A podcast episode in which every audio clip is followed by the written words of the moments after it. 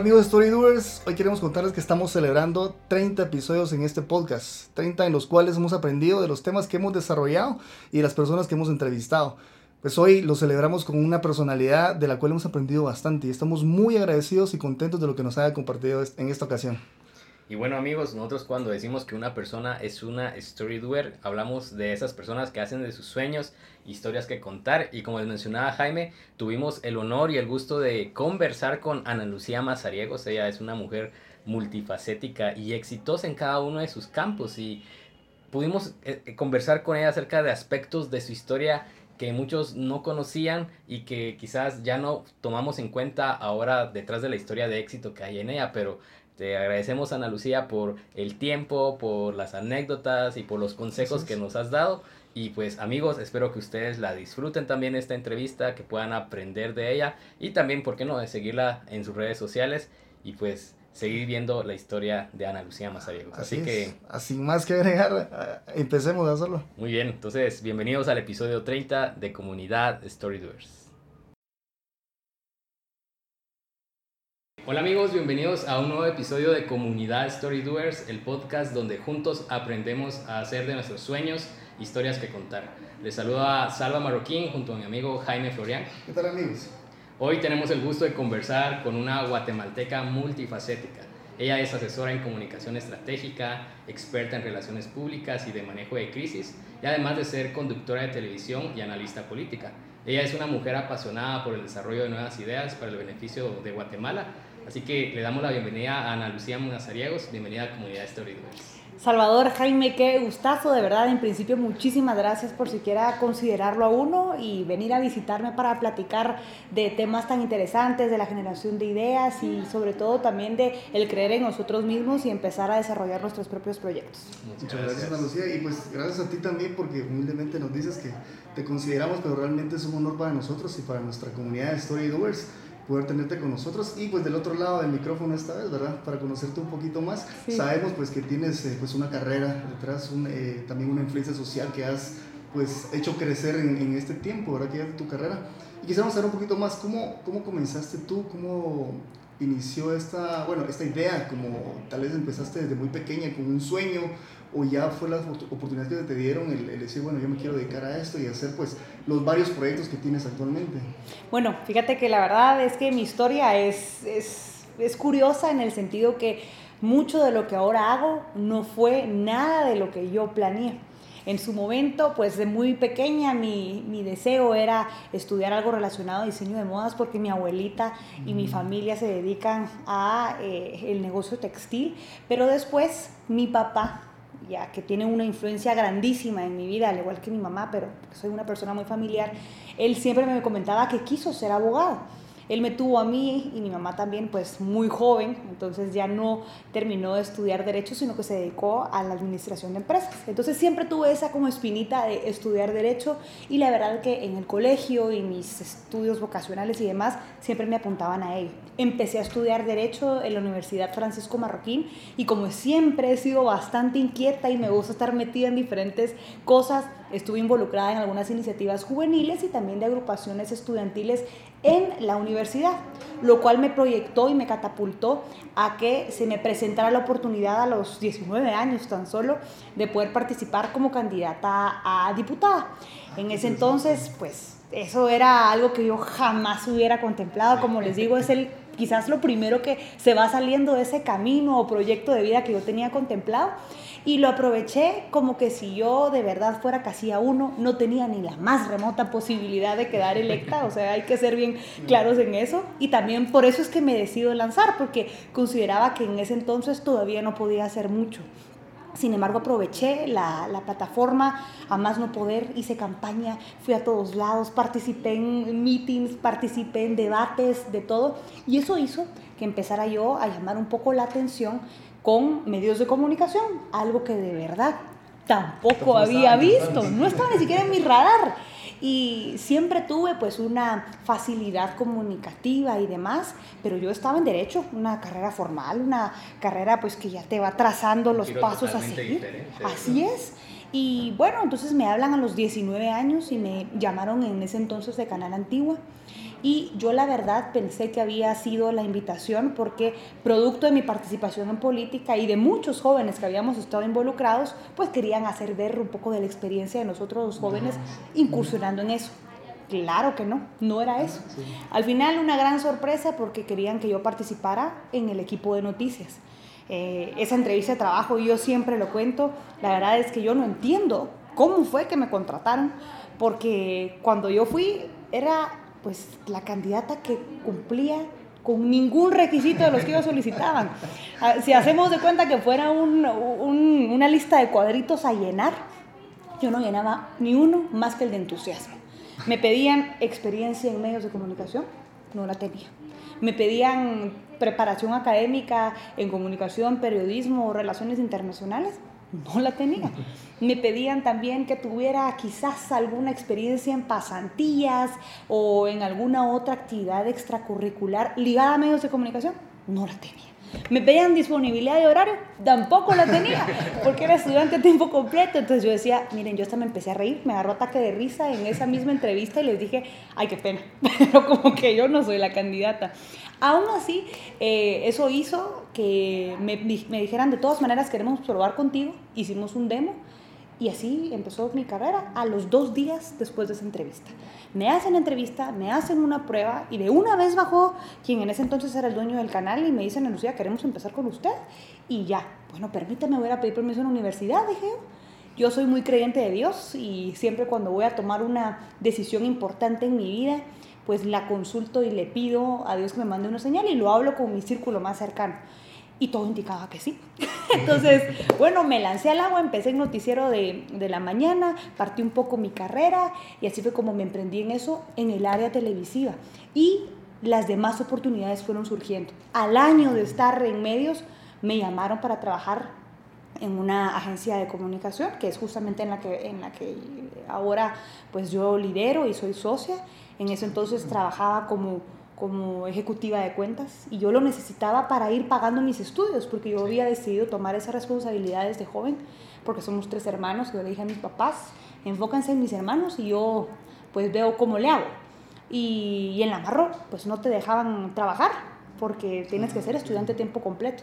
Entonces yo era la única que no solo trabajaba, sino que además tenía dos trabajos. y así fue como pues fui creciendo y bendito sea Dios, ahora me encuentro en Azteca Guate, un canal que me abrió las puertas de una manera impresionante. Siento que he estado aquí de, todo el, de toda la vida. Me recibieron increíblemente, me dieron un reconocimiento a mi trayectoria con el espacio que ahora lidero, que es eh, la edición central de noticias, hechos con Ana Lucía Mazariegos y otro programa que se llama En Contraste, que lo comparto con el licenciado José Eduardo Belizán, quien fue mi profesor y que yo era su fan completo. Y ah, además también, sí, y también con Luis Enrique Cruz, mejor conocido como Veneno. Entonces estamos haciendo ahí un formato interesante en este panorama electoral. Ah, excelente, y pues tú eres un gran ejemplo de, de que con, con, entusiasmo puedes empezar muchos, muchos proyectos, ¿verdad? Tal vez cero experiencia, lo que tú decías, no hay nada, casi que nada en las casillas, pero tu entusiasmo sí era el que, el que estaba presente. Y así es muchos proyectos, ¿verdad? Es, creo que es un consejo para todos el, hecho de que pues uno no tiene las herramientas en el momento, no tiene el financiamiento posiblemente en los proyectos y posiblemente hasta no conocimiento, ¿verdad? Entonces la idea es que en el camino uno se vaya haciendo, pero esos conocimientos y con ese entusiasmo, pues, pues siga luchando, ¿verdad? Te agradezco mucho por ese, ese consejo. Sí, claro, no solo es el tema del entusiasmo, porque eso es clave, sin lugar a dudas, sino que yo también es, considero que hay diferentes componentes que se van uniendo en esa fórmula. Uno de esos es creer en uno mismo.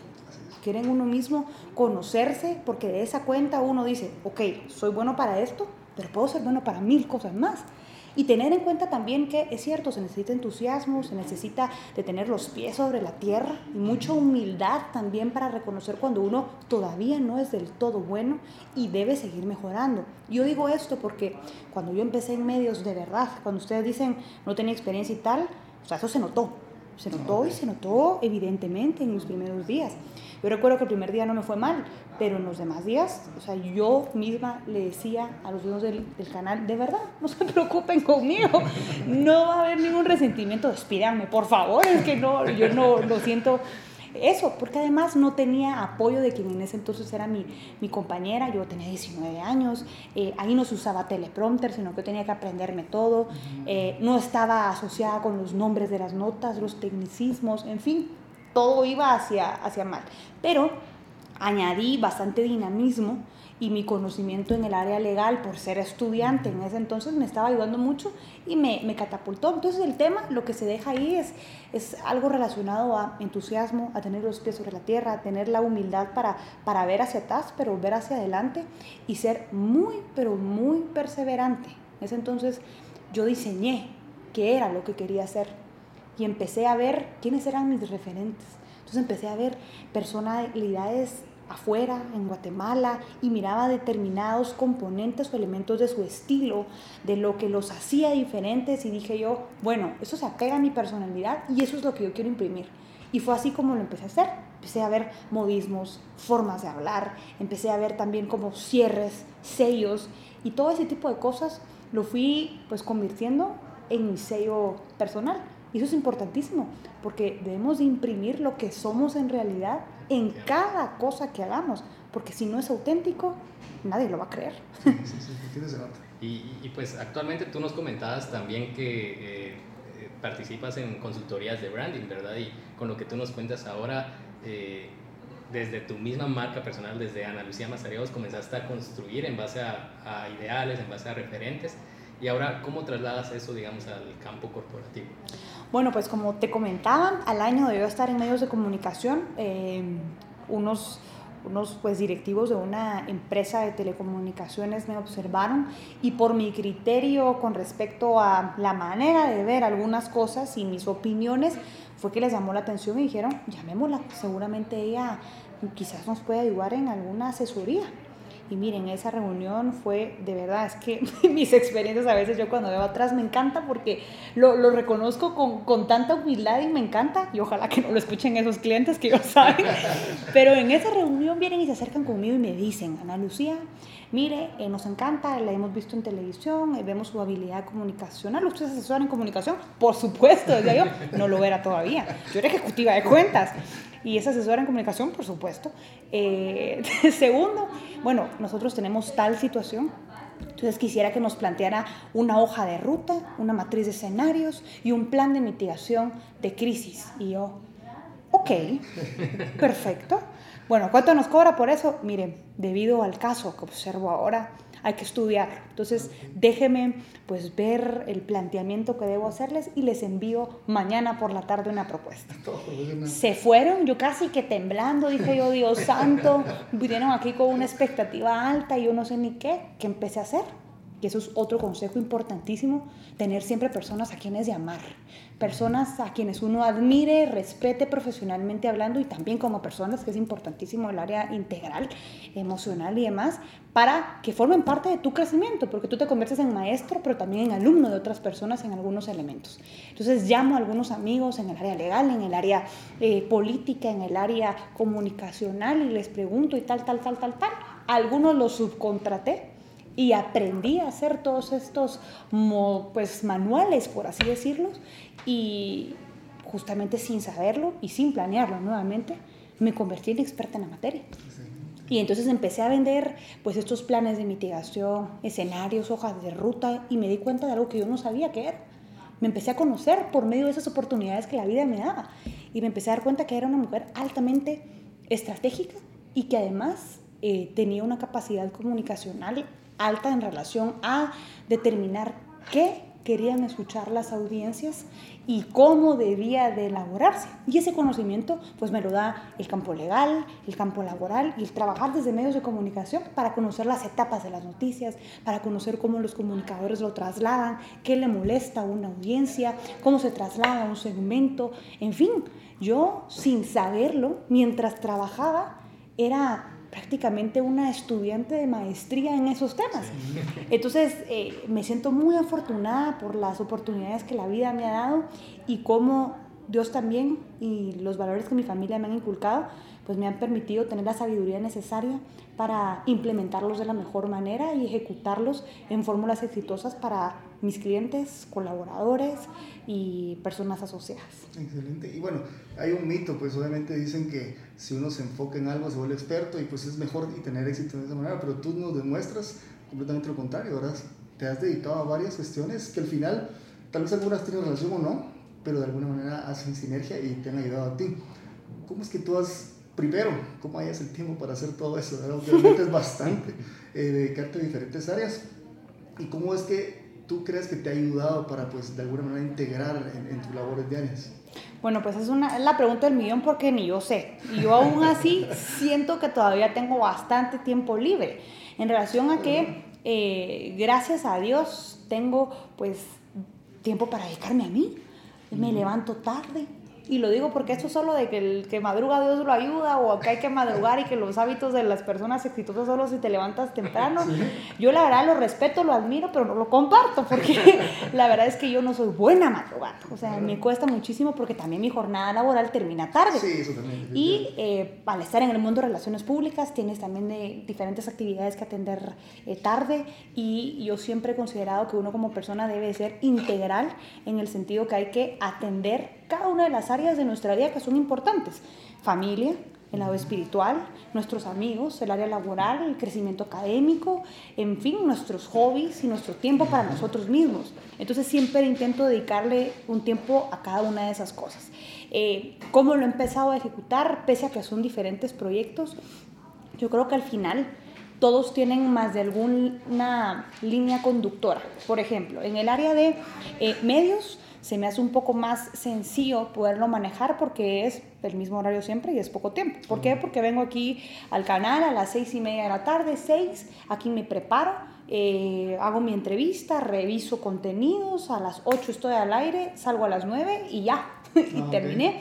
Eso sí, durante todo el día estoy informándome mientras voy en el carro, estoy escuchando la radio, leo Twitter, entonces quiera que no, le voy añadiendo un poco más de... Así es, eh, en el lado de la, de, pues de, la, de la agencia no me demanda tanto como se pensaría, porque al final son consultorías estratégicas, entonces te, te van a requerir de tiempo en el momento. Si es crisis, es un gabinete de crisis de determinadas horas durante pues una, un día completo, dos días, una semana eh, y así. Yo tenía clientes, por ejemplo, internacionales que me hacían viajar una vez al mes e iba un día nada más.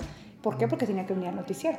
Entonces, eh, sí, entonces solo pedía un día para viajar en la noche y todo el día siguiente estaba en reunión y me regresaba. Entonces, creo que se puede. Y también en la otra área que manejo desde el lado empresarial es que me inicié en el mundo de la comida, en el mundo de las franquicias. Entonces, soy franquiciada de Las Cheritas, que es una pupusería. Eso sí, no tiene nada que ver con medios y no tiene nada que ver con el área comunicacional, pero ahí es clave, clave saber con quiénes se asocia uno, porque al final, eh, cuando pensamos solo en un micromanagement, de verdad que no nos ayuda a esto de lo que hablábamos, a poder tener esa integralidad y plenitud en la vida, porque todo depende de nosotros, sino que si sabemos confiar en nuestros equipos, en ayudarlos a crecer y que uno crezca con ellos, la cosa es distinta. Yo estoy asociada con mi mejor amigo, tenemos una confianza inmensa, él es más operativo y en el área mercadeo comunicacional, entonces estamos haciendo que las cosas funcionen. Entonces, esa es la manera en la que logro que, que, vaya funcionando los diferentes proyectos a los que me he ido involucrando, con la definición de que es eh, con las personas con las que me debo de unir, sabiendo que debo de aprender de las cosas e involucrándome de lleno, eh, teniendo esa humildad necesaria para reconocer cuando uno no es el experto en, eh, cuidando el ego, por supuesto. Y en otra línea, pues siempre recordar que es más importante cuidarlo de adentro que lo que se está generando. Y pues eso es lo que me ayuda. Y es un buen ejemplo para las personas que dicen no tengo tiempo. tú nos puedes decir que tienes mucho éxito en lo que haces. Obviamente, eso ha sido un tiempo y también has sabido delegar, incluso depurar, ¿verdad? De seguro has rechazado algunas veces algunas propuestas y dijiste, bueno, me voy a enfocar a esto, esto es lo que quiero. Y de hecho también te arriesgaste a, a, un, a un, tema de franquicias que antes no sabías nada. Sí. Pero dijiste, bueno, entrémosle, yo quiero saber qué, ¿verdad? Pero Te felicito por eso. Gracias. Y la cherita es muy buen concepto, yo ya lo he probado. Ay, qué bueno, gracias. ¿Dónde están localizadas? Están en Arcadia Shopping Mall, que es la que, la que yo tengo junto con mi, con mi socio. También hay otra en Unicentro, Sí, hay otra en Escala Roosevelt y hay otra en Próceres. Este año buscamos ampliarnos con mi socio a dos puntos más y también se unieron otros franquiciados que están abriendo en Dinamia Cayalá. Entonces estamos muy felices porque al final nos convertimos en una familia, la Cheritas Family, y nos, nos queremos mucho, confiamos mucho uno en el otro y pues todos hemos ido aportando a que vaya creciendo. Yo me he encargado justamente eh, del área de cuidar el branding de la, de la marca, lo recreé completamente, e hicimos ya pues diferentes campañas que van eh, pues, señalando un poco de lo que es la marca, sus ingredientes, lo que la hace distinta. Entonces, imprimir un poco de esa autenticidad y de lo que es algo, pues va pegando un poco más. Así que te toca ir a conocerlo. Ar- Arcadia, ¿verdad? sí, Arcadia, Arcadia, tercer nivel al lado de los cines. Perfecto. Y bueno, pareciera que el campo del branding, el campo de las relaciones públicas solo fuera una parte de- del mundo corporativo. Pero nosotros pensando en el tema de nuestra comunidad, que abarca emprendedores, que abarca personas que quieren hacer de sus sueños realidades, eh, yo considero que todos al final estamos construyendo una historia con nuestras decisiones y con nuestras palabras. Por Total. lo tanto, estamos generando una marca, una reputación que se va a exhibir en nuestras redes sociales, en los círculos de amigos que tengamos. Eh, ¿Por qué crees tú entonces que es importante estar conscientes de que nosotros somos una marca, que somos técnicamente una empresa, una uniempresa? Y qué bueno que lo digas porque no todas las personas lo tienen claro. Debemos de entender que en este mundo globalizado, digitalizado, eh, mediatizado, nuestro nombre representa algo. ¿Qué representa? Es justamente lo que tenemos que trabajar. Porque la gente, al saber quién eres o al escuchar tu nombre, debe de al menos tener tres características que se le vengan a la mente justamente para saber quién eres, qué es lo que tú le estás dejando a la gente. Y ahí es cuando empezamos a observar si nuestro branding personal, nuestra marca personal está funcionando. En mi caso, pues siempre he intentado eh, ir venciendo un poco el reto que tengo con respecto a mi propia marca personal. En mi caso, como es tan variado y son diferentes escenarios, alguien si solo sabe que estoy en el campo noticioso podrá pensar, uno, que soy mayor, dos, que soy seria, tres, que puedo ser un poco amargada. ¿Por qué? Porque me toca cu- cuestionar, Sí. eh, generar opinión y ponerme del tú a tú con otras personalidades que son mucho mayores que yo, que son hombres además y que en muchas ocasiones podrían desacreditar por tu edad, por tu género, eh, por tu manera de verte o por tu manera de proyectarte lo que tú les vas a preguntar. Entonces, eso es un campo. Entonces, yo lo encierro en una característica que es lo intelectual y la personalidad. Por otro lado, eh, hago ver pues esta eh, área mía o esta faceta en relación a que soy bastante hiperactiva o inquieta y que tengo hambre de muchas cosas y me gusta hacer mucho más. Entonces hago ver esos otros proyectos. Y por eso solo enfoco y casi que lo relaciono en la línea del empoderamiento femenino también, porque muchas de las mujeres tienen una capacidad impresionante que yo me quedo, wow, es que es, sea hombre o mujer, ¿verdad? Porque, pero muchos individuos dejan de lanzarse a alcanzar algo por miedo a, ¿qué dirán? Rechazo y fracaso. Entonces yo creo que en esa línea pues hago ver como segundo elemento eso, el área emprendimiento, el área de lanzarse justamente con esa seguridad que proyecto en la primera, en la primera característica de mi marca personal. Y la última tiene que ver con ese lado de adentro, con mostrar corazón, con mostrar las cosas que más me importan antes que estas dos cosas. O sea, estas dos cosas surgen porque tengo adentro todo bien, que va en relación a lo que me importa de mi familia, eh, mis amigos, mi pareja, eh, pues los círculos cercanos, mis compañeros de trabajo, en fin, hacer ver ese componente humano que es tan importante y que muchas veces los dejamos fuera por simplemente demostrar cuánto generamos, cuánto hemos logrado, qué títulos tenemos, eh, qué tanto hemos alcanzado, cuántos reconocimientos, cuántas conferencias damos. Y eso es importante, sí, pero no es lo más importante, porque lo que arrastra es demostrar que hay una marca, hay una persona que es completa, que tiene de todo, o al menos intenta. Entonces, en este lado humano, pues va mi familia, van las personas más importantes, mi pareja, mis amigos y Dios, mi relación con Dios, eh, que puede trasladarse hacia otra persona que quizás no crea en, en lo que justamente lo mueve, ya sea el hacer el bien, ya sea el karma, ya sea las energías, ya sea todas las anteriores, ¿verdad? Entonces es eso, básicamente, el lado eh, profesional, el lado de carácter, el lado mediático, el lado eh, emprendimiento y el lado personal. Eso es lo que yo intento dejar como en lo que esfuerzo trasladar y que, ojo, que también en el tema de marca personal tiene que ser verdad. Sí, claro. tiene que ser verdad. Tarde o temprano se, se ve si una persona es auténtica o no. Total. Sí, Entonces, bastante, integral con, con, ese tema. Bueno, tú has tenido oportunidad de pues, conversar con algunas personas, eh, tú, tú, nos eh, comentabas que has entrevistado y todo. Eh, ¿Cuál crees que sería una característica positiva y también la negativa que han tenido esas personas para trasladar, pues obviamente, su punto de vista o darse a conocer ellos, ¿verdad? Cuando has tenido la oportunidad de, de entrevistar a estas personalidades o de gente en general, ¿verdad? Bueno, sin lugar a dudas, eh, algo en lo que también trabajo es en la capacitación de voceros. Y un buen vocero, es decir, la persona que está encargada de trasladar ideas representando a una institución, una empresa, una organización o a una persona que se convierte en una marca personal, como platicábamos, Alba, es eh, justamente el tener la capacidad de desarrollar mensajes claves. Mensajes claves que van en la línea de em, que sean cortos, concisos, claros, yo le digo sexys. ¿Por qué? Porque la gente se va a quedar con ellos. Porque al final, cuando uno es entrevistador, te quedas con muy poco de lo que te dijeron. Entonces, pueden quedarse, ya sea con un mensaje clave porque lo recordaron muy bien y lo repetiste, y en otras ocasiones va a ser lo que le hiciste sentir al momento de hablar. Entonces, esos dos componentes son importantísimos en la persona que esté intentando darse a conocer, que esté trasladando un mensaje. Tiene que ser eso, esa capacidad de generar empatía y dos, la capacidad de desarrollar esos mensajes claves con ideas muy concisas y claras.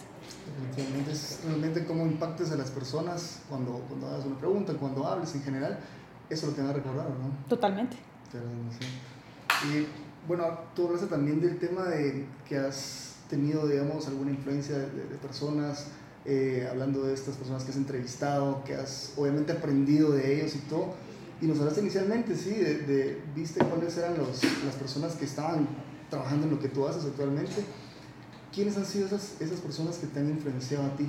Eh, y que dices, bueno, eh, no importa que sean de aquí, pueden ser del exterior, quiénes han sido los que te han movido y, dices, bueno, yo quiero ser como esa persona, obviamente tomando lo que tú consideres bien, ¿verdad? Y implementarlo y siendo creativa también para hacerlo tuyo, ¿verdad? Claro, bueno, pues en ese entonces eh, yo tomé como ejemplo José Eduardo Valdizán, que les digo, él era profesor mío y estuvo, me dio clases como en, en el área de oratoria forense y desde ese entonces y hasta ahora se mantiene vigente como para mí, uno de los mejores entrevistadores en Guatemala, en su línea incisiva.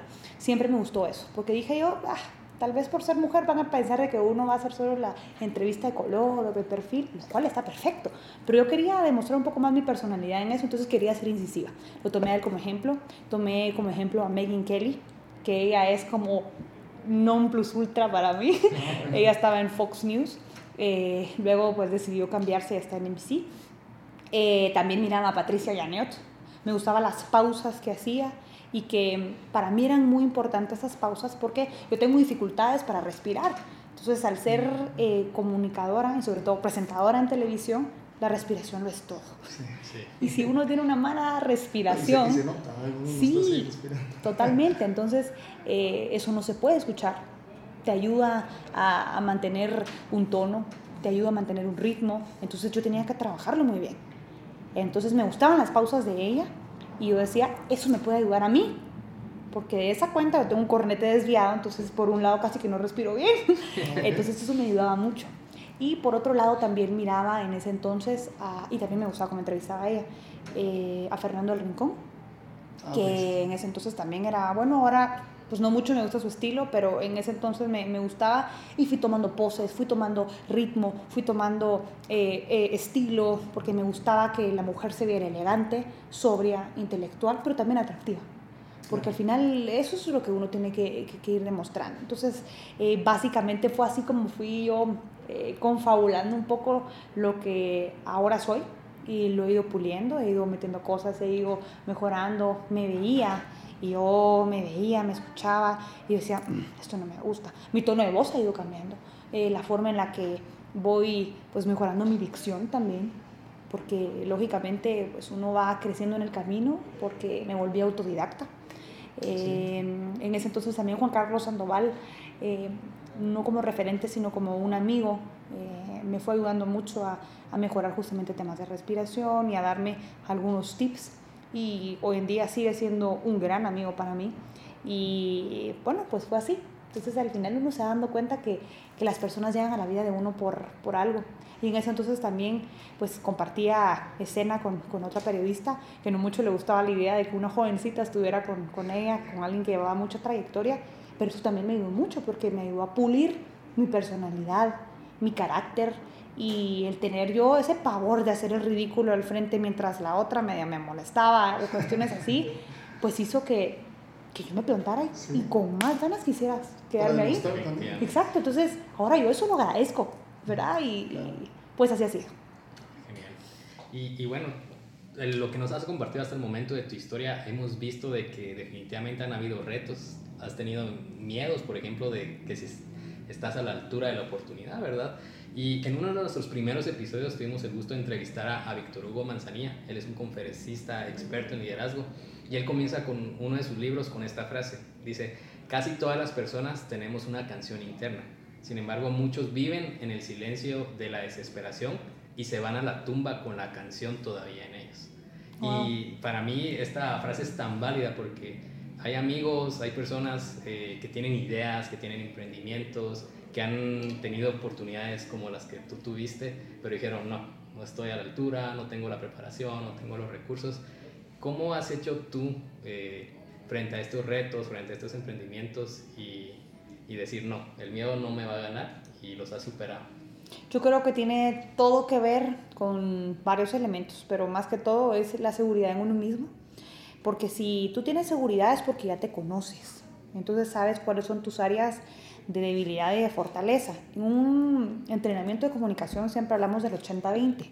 Y el 80-20 se refiere a que te enfoques en demostrar ese 80% que es lo tuyo bueno y ese 20% que son tus debilidades o cosas en las que realmente no eres bueno, pues ahí están y forman parte de ti. Pero ¿qué es lo que haces? Que no lo enfocas tanto. Lo vas dejando a un lado y delegas. Entonces en mi caso fue, yo fui pues observando en qué era bueno. Eh, en mi caso, por ejemplo, pues ayudaba mucho el hecho que por mi autenticidad, mi sinceridad, eh, la gente pues le generó confianza. Entonces al generar confianza me di cuenta que esa pequeña característica me ayudaba en varios sentidos. Uno de ellos, en negociar, en cerrar tratos, en convencer que mi hoja de ruta era la adecuada. Y además de que el cliente supiera que yo me iba a preocupar porque lo que le estaba diciendo era lo que mejor le iba a hacer. Porque yo me preocupaba por él. Porque me estoy poniendo en su equipo. Porque me pongo literalmente la gabacha por el equipo, por así decirlo. Entonces, eso me ayudó mucho. Eh, segundo, pues el tener la capacidad también de respirar antes de plantear una idea.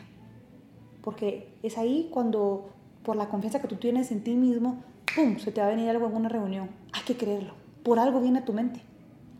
Ya sea que porque tuviste una experiencia antes, o porque alguien en algún momento te dijo algo y tú lo escuchaste, o porque simplemente Dios te lo está mandando, no sé pero lo escuchaste, lo viste y algo se te vino y ¡pum! Plantealo. Hay que tener miedo a hacer el ridículo. ¿Lo vas a hacer? Sí. Y cuando lo hagas, reíte de ti mismo. Y contalo otras veces para que otras personas no se rían de ti, sino que seas tú. Entonces, hay que reírse de uno mismo. Meter las patas, por supuesto, varias veces. Pero eso es lo que nos construye. Entonces, ese es ser, pues, conscientes de que somos, conocernos, no tener miedo a equivocarnos, a hacer el ridículo. Y por último, también es otro elemento porque no todo es tan romántico, sino que va a fuentes, fuentes. Y me refiero a busca, lee, capacítate, pregúntale a alguien, cualquier persona, siempre va a haber alguien que tenga más capacidad que tú. siempre, en cualquier área. Y esa persona hay que buscarla, hasta amigo de la persona, búscatela. Y como decimos ahí, hay que chupar rueda. Y se refiere a que uno va en el pelotón atrás de la persona que va liderando. ¿Por qué? Porque no estás gastando tus energías completamente mientras la otra persona sí. Y cuando sea el momento adecuado, te sales del pelotón y vas tú al liderato. Porque ahí te vas a convertir en alguien que le va a ayudar al otro pelotón, al pelotón que tú dejaste. Porque eso es otra cosa. Cuando tú estás al frente, cuando estás arriba, no puedes olvidarte que estuviste abajo. Y entonces eso es quizás eh, esas tres cosas con las, que, con las que yo me quedo y que me han ayudado a no decirle que no a las cosas. Y ese último, que quizás no muchos lo compartirán, pero yo soy así. O sea, yo sí lo, lo valido. Eh, al Santísimo. No sé mucho ir a misa y demás, pero voy al Santísimo. Y voy ahí un par de cinco minutos algo por el estilo, solo lo saludo.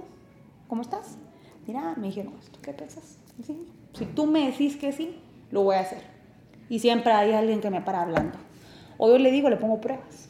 Y le digo, mira, tal cuestión. Por ejemplo, cuando me hablaron aquí de Azteca me recuerdo muy bien. Yo había ya pagado mi matrícula para irme a estudiar fuera. Nadie sabía, porque obviamente no podía decirlo en, el otro canal en el que estaba, ¿verdad? Que me iba a ir de la nada. Pero había tomado mi decisión, me encontré en un punto de inflexión y dije, quiero crecer en otra línea. Me iba a estudiar más para capacitarme en la línea corporativa de comunicación. Y, eh, dije yo, si la tele va a querer que yo siga, ahí va a estar. Yo sé en lo que soy buena y en lo que, lo que puedo aportar, entonces quiero irme a estudiar. Había ahorrado y todo. Y cuando en eso, cuando ya llega enero, me recuerdo muy bien, pues me empezaron a hacer las propuestas por acá y, yo había hecho, yo ya pagué mi matrícula, ¿qué voy a hacer? Y después me sale otra consultoría importantísima. Y aparte también estaba por, por formalizar mi relación sentimental. Entonces de todo pasó y yo siento que la vida confabuló entonces yo decía, no, todavía no, ah, porque me dijeron de esto, no. Voy a plantear tal cuestión y si me dicen que sí, significa que sí. Y así van pasando las cosas. Entonces, yo no sé, yo siento que al final la vida te va hablando y tú vas sintiéndolo también en eso que es adecuado porque todos tenemos un instinto en lo interno.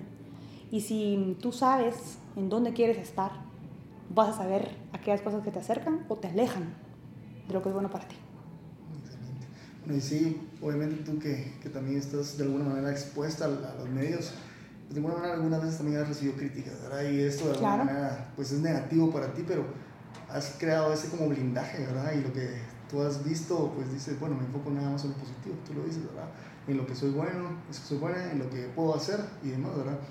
Hay personas que están comenzando, ¿verdad? Hay personas que quieren dedicarse a, a comunicación, que quieren incluso también entrar a a ser franquiciatarios, ¿verdad? Franquiciados. Franquiciados, perdón. Franquiciados o quieren dedicarse sí, a consultorías.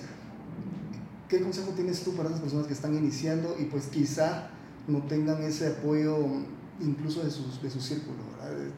Muchas veces se da este caso de que los mismos padres dicen, no, no, no, esto, no te pongas en riesgo, no, no, mejor no, mejor seguir algo seguro, un paso seguro, dedícate a estudiar, busca un trabajo fijo y nada más. ¿Qué le aconsejarías a esas personas que están iniciando y todavía tienen esa duda?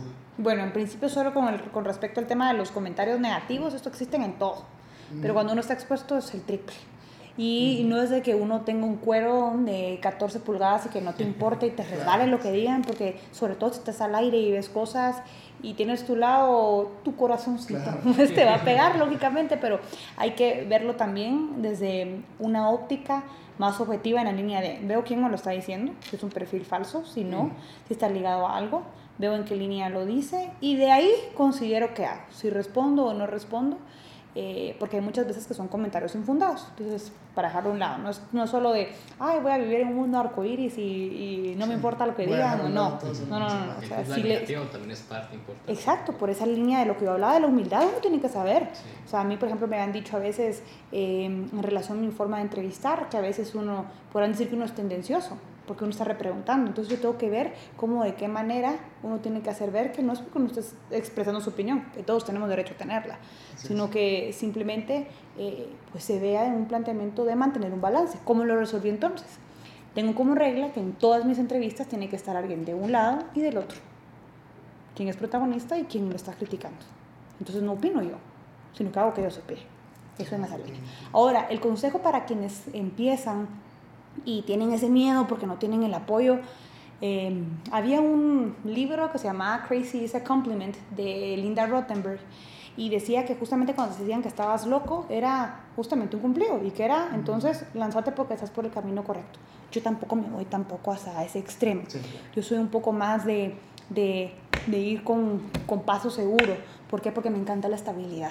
A mí me gusta tener las cosas bajo control.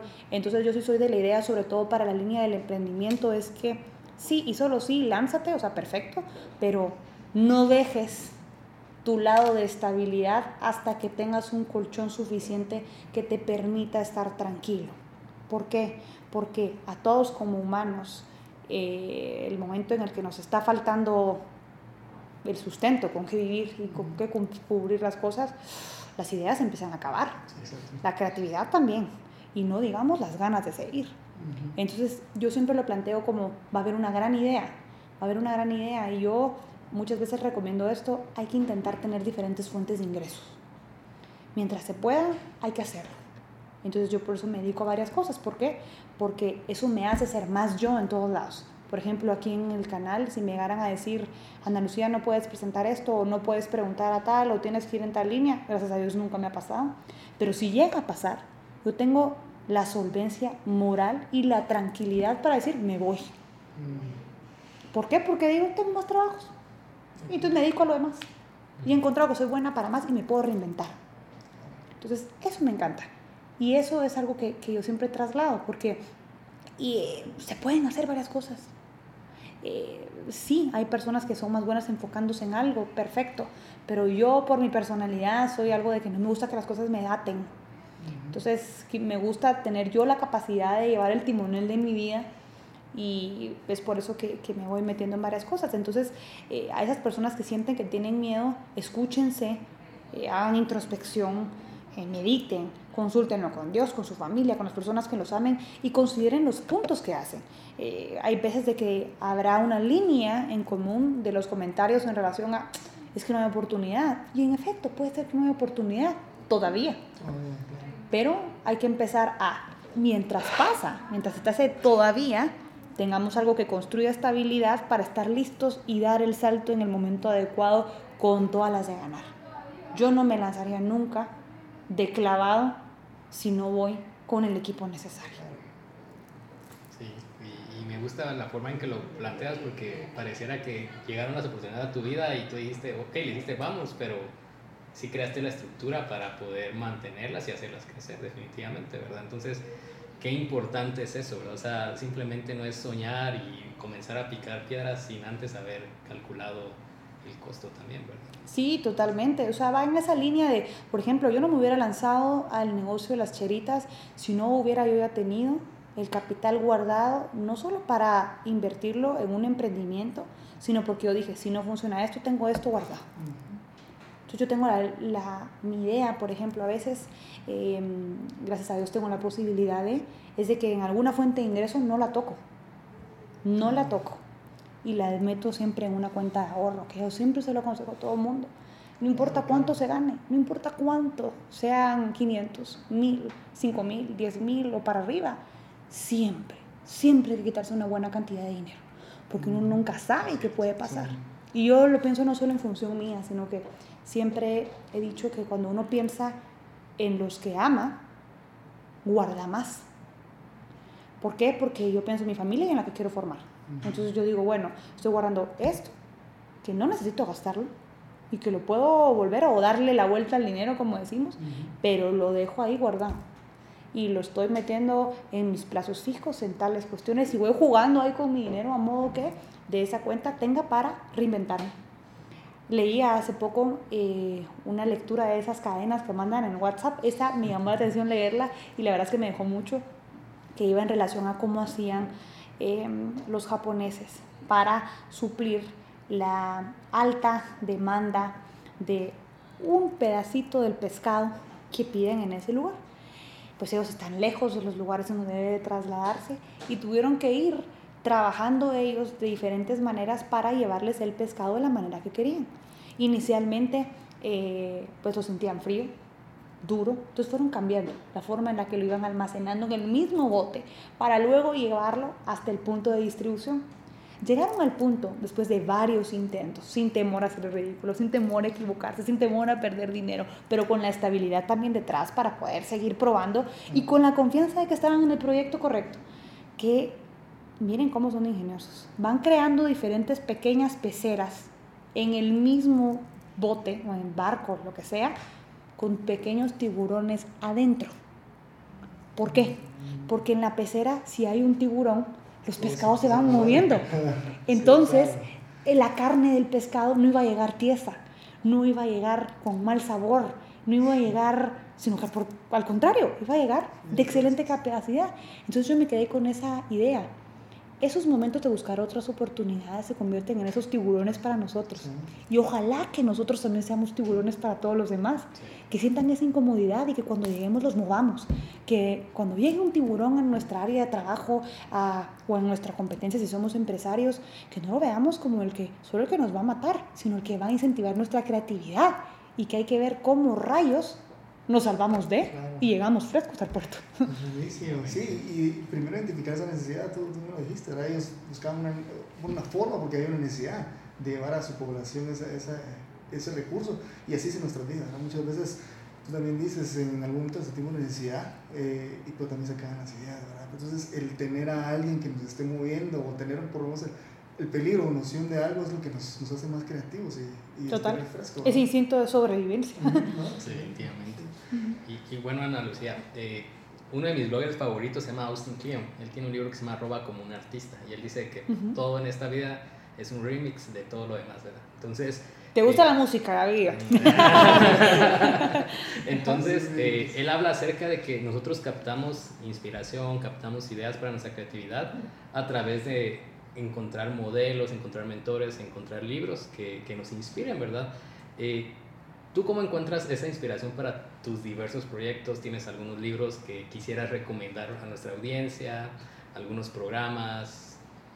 Bueno, sí, hay, hay varios, porque ahorita no se me vienen muchos a la mente, pero quizás eh, The Tipping Point, porque van relacionados justamente a ese punto de inflexión y los voy poniendo porque, y también había eh, otro que te hacía ver que tenías tan solo cuatro segundos para tomar una decisión eh, ahorita olvidé el nombre y una vez hasta escribí un ensayo de él, pero qué mal que me olvidé del nombre, pero me gustó muchísimo porque te hace ver justamente esa capacidad que tiene el humano para, para ver algo en crisis o no crisis, se tomar una decisión inmediatamente y creer en ese instinto que uno tiene a lo interno.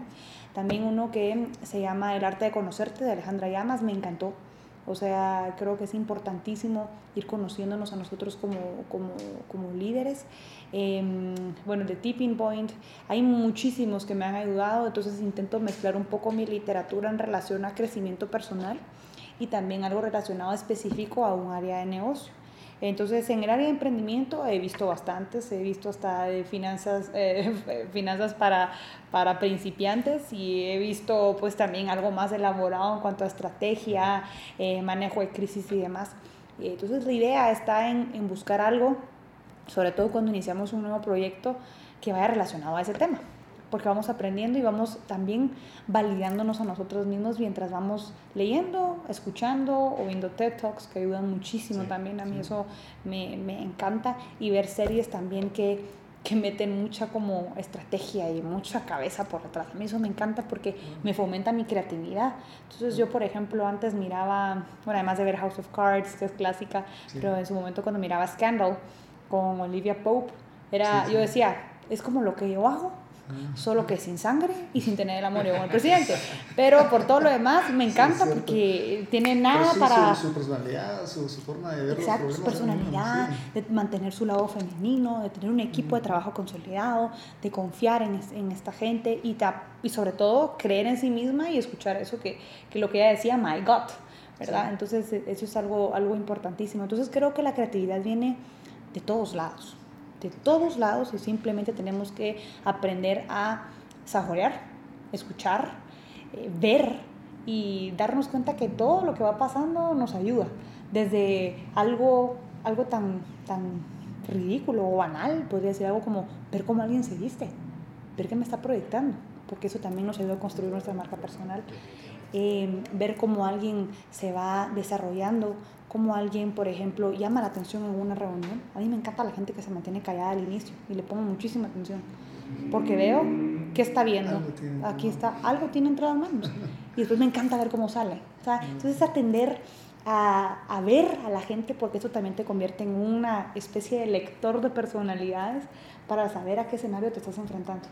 Entonces la creatividad viene por todos lados. Hay solo que aprender a prestar atención para ver qué es lo que el mundo te está queriendo decir, lo que la gente te está queriendo trasladar, que de manera involuntaria muchas veces, pero te va a ayudar en algo. ¿Y, que... ¿Y, tienes algún método para documentar esas ideas? Yo te lo digo porque a mí me gusta leer siempre dos libros al mes, uno de desarrollo personal y otro enfocado en campo de negocios. Este año storytelling es mi tema, ¿verdad?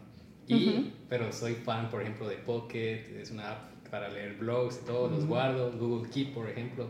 Leo Me los vas a pasar porque no las tengo. y, la, y copio, le tomo foto a mis libros en papel o, copio las partes del Kindle, ¿verdad? Yo creo que tiene mucho que ver con em, tu manera de prestar atención porque eso tenemos que entenderlo, sobre todo en el área de comunicación uno ya lo tiene muy claro y por eso surge la comunicación así multisensorial y demás, pero porque hay gente que se queda con un mensaje por lo que escuchó, hay otros que se quedan por lo que vieron, otras por lo que sintieron o por cómo saben. Entonces eh, uno tiene que aprender a, a más o menos a tener en cuenta eso. En lo personal, yo soy visual, entonces, incluso, y eso me di cuenta desde la universidad, porque yo me recordaba en un mensaje en cómo subrayé algo y en qué lado mm. del cuaderno estaba, si era izquierdo, derecho, y si estaba arriba o abajo. Entonces decía, ah, ya, por ahí me voy. Entonces, como soy visual, en los libros lo que hago es que subrayo y hago anotaciones. Pongo eh, una I cuando es importante, pongo un asterisco cuando es algo interesante, hago cuadritos sobre todo cuando hacen bullets. Entonces pongo en cuadro el inciso 1 o 2 y subrayo aquellas palabras que con solo verlas me van a hacer recordar. Pues. Entonces, em, visualmente eso me ayuda muchísimo. Todavía no tengo estas herramientas que tú dices, me encantarían, sobre todo porque se me van los nombres. Y empecé a tener ese tema porque, y por eso los pregunto muchas veces, porque, bueno, Salvador Jaime no van a creer, eh, porque a, raíz de estar en, en, noticias y de entrevistar a tanta gente todos los días, me tocaba aprender y desaprender. Entonces eso me ayudaba a que datos, números, eh, nombres se me fueran eh, así. Entonces visualmente eso es lo que me ayuda y es así como voy guardando contenido. Bueno, y obviamente tu proceso creativo ha sido constante, veo que cada vez te pones nuevos retos.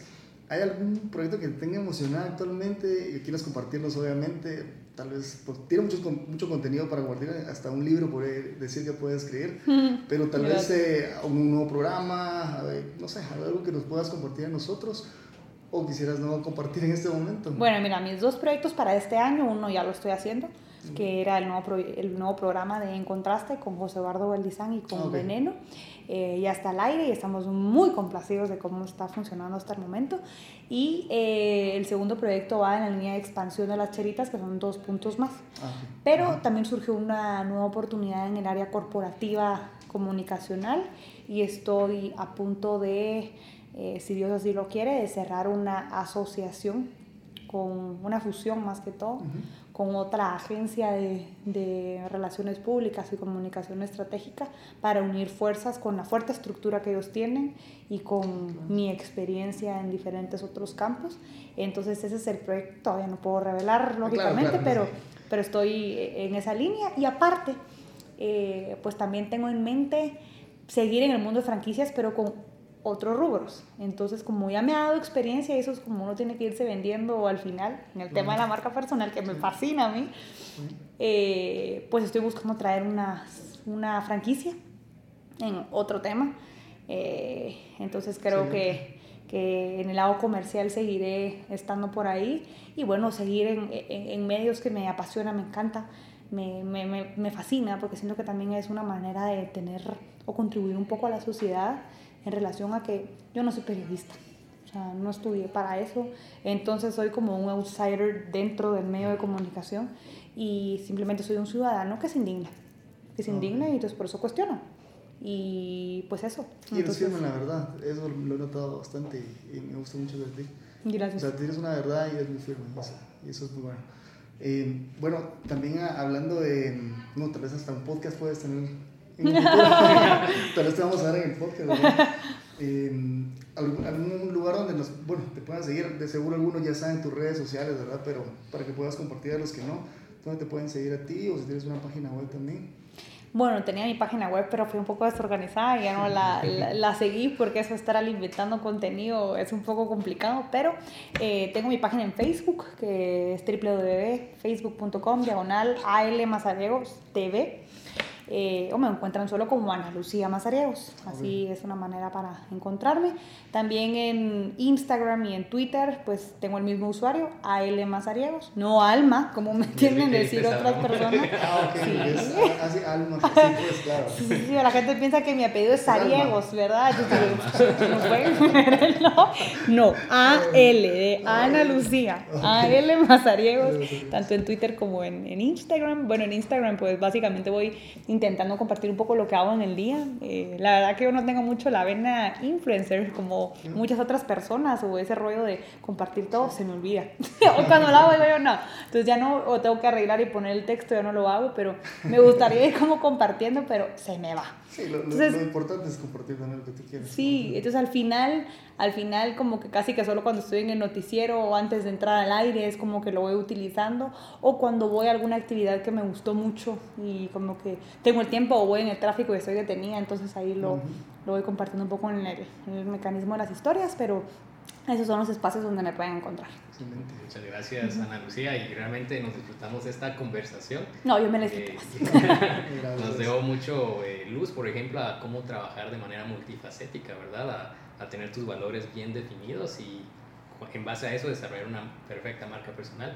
Eh, te agradecemos el tiempo y el espacio y pues eh, estamos también para servirte en comunidad Storydoers y no sé, ¿quieres agregar algo más? Pues nada más para los que no nos siguen todavía, comunidad Storydoers en, en, en Facebook y C Storydoers en Twitter y en Instagram. Muchas gracias por, por acompañarnos nuevamente en el episodio.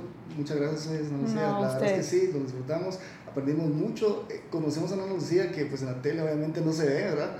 Es muy seria, yo te diría en la tele, pero tú lo dices muy bien, ¿verdad? Sí. Obviamente tú eres muy, muy alegre, muy jovial y te agradecemos realmente por, por, por ese espacio que nos diste ese tiempo para, para nuestra audiencia. Gracias. No, ustedes, de verdad, como les decía, el solo hecho de considerarlo uno es, es, algo, es algo muy lindo, yo lo agradezco y pues saben que esta es su casa y que cuentan con uno, sí. así que voy a estar al pendiente de todos los podcasts que van compartiendo porque ya vi un par ahí, pues solo lo que han publicado, pero no se puede escuchar, entonces no, creo que es algo que va a dar ya muchísimo. un poquito más al podcast. Sí, sí, sí, qué lindo. Bueno, muchas gracias. Muchas gracias. Nos escuchamos en un próximo episodio.